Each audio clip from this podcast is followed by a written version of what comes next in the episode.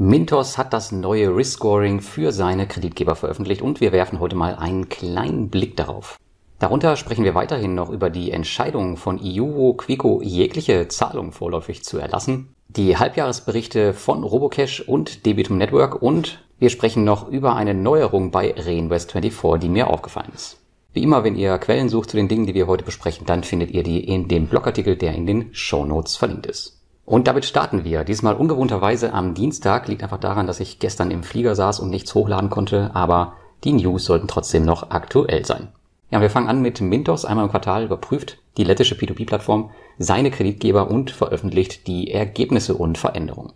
Genau das ist in der letzten Woche passiert und wir sehen mal wieder sowohl Up- als auch Downgrades, wobei die Upgrades durch die Umstellung auf die Nodes definitiv überwiegen, da diese für Mintos nun als sicherer eingestuft werden als die klassischen P2P-Kredite.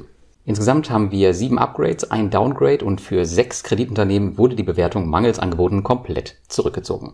Nennenswerte Upgrades betreffen diverse Unternehmen innerhalb der Eleven Group. Beispielsweise hat der rumänische Arm der Firma mit neun von zehn möglichen Punkten nun das beste Rating auf Mintos inne. Auch Mikrokapital Usbekistan sowie Planet 42 aus Südafrika bekamen Upgrades auf den Score 8. Aufpassen solltet ihr dagegen bei Finclusion aus Südafrika laut Mintos. Diese fielen nämlich auf sechs Punkte.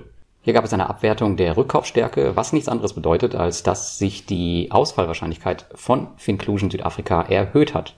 Grund ist hier einfach eine Verschlechterung der finanziellen Leistungsfähigkeit des Konzerns. Der wichtigste offizielle Rückzug der Bewertung, der ereilte Cream Finance, was aber keine Überraschung war. Diese bewirtschaften ja schon seit einiger Zeit ihre eigene Plattform Esketit, worauf auch ihr kommender Fokus liegt.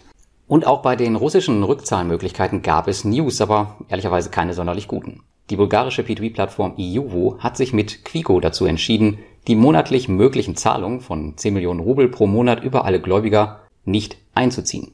Stattdessen sucht man nach einer anderen Lösung, die man jedoch noch nicht gefunden hat. Auch wenn der Betrag, den Quico an Iuvo zurückzahlen mag, in ihren Augen vernachlässigbar ist, wäre es dennoch ein wichtiges Zeichen für die Investoren gewesen, dass man überhaupt was macht. So sieht das Ganze irgendwie merkwürdig aus, wie auch bei Bonster. Letztlich wird das zutreffen, was Mintos zuletzt gesagt hat. Die einzig wahre und sicherste Möglichkeit, die Schulden abzutragen, wird eine Sondergenehmigung der russischen Zentralbank sein, wie sie Revo Technology zuletzt auch erhalten hat, woran Mintos jetzt auch aktiv dran ist. Was jedoch Plattformen wie Juvo oder Bonster im Hintergrund treiben, das wissen wir nicht, weil sie nicht wirklich drüber reden. Das Thema auszusitzen ist in jedem Fall der falsche Weg. Und wir bleiben im russischen Bereich. Robocash ist eine der wenigen P2P-Plattformen, die einen umfangreichen und ausführlichen Bericht nach IRFS-Standards veröffentlichen. In der letzten Woche veröffentlichte man den Bericht für das Halbjahr 2022, wo auch schon die ersten Kriegsmonate und deren Auswirkungen inkludiert sind. Abgesehen vom Nettogewinn der Gruppe, der um 7,1 Prozent im Vergleich zum Vorjahreszeitraum sank, gab es keine negativen Aspekte. Den geringeren Nettogewinn schob man jedoch auf den Ausbau und die Entwicklung des Philippinengeschäft was für Robocash immer wichtiger wird. Jedoch wird weder im Bericht selbst noch in der Zusammenfassung auf dem Blog ein Wort über den russischen Kreditgeber Saima der Gruppe verloren, was ich schade, wenn auch verständlich finde. Alles in allem gibt es bei Robocash aus Sicht der nackten Zahlen jedoch weiterhin rein gar nichts, worüber wir uns Sorgen machen müssten. Ganz anders dagegen sieht es bei Debitum Network aus und damit kommen wir zu unserer nächsten News. Hier hat das Kriegsjahr deutliche Spuren im Halbjahresbericht hinterlassen, der auch in der letzten Woche veröffentlicht wurde. Man weiß, noch immer nicht, wie es mit dem geschädigten Ukraine-Portfolio weitergeht, beziehungsweise was am Ende davon übrig bleiben wird. Zudem sind nur noch wenige, wenn auch gute Kreditgeber übrig, die man besparen könnte. Die harte Due Diligence und die Regulierung hat nicht nur Vorteile, wenn es um das schnelle Onboarding neuer Kreditgeber geht. Seit dem Kriegsbeginn im Februar wurde das vorher gute Wachstum der P2P-Plattform unterbrochen und die Neuanmeldungen gingen stark zurück. Ebenso gibt es noch immer mehr Auszahlung als Einzahlung, was für eine P2P-Plattform auf Dauer niemals gut sein kann.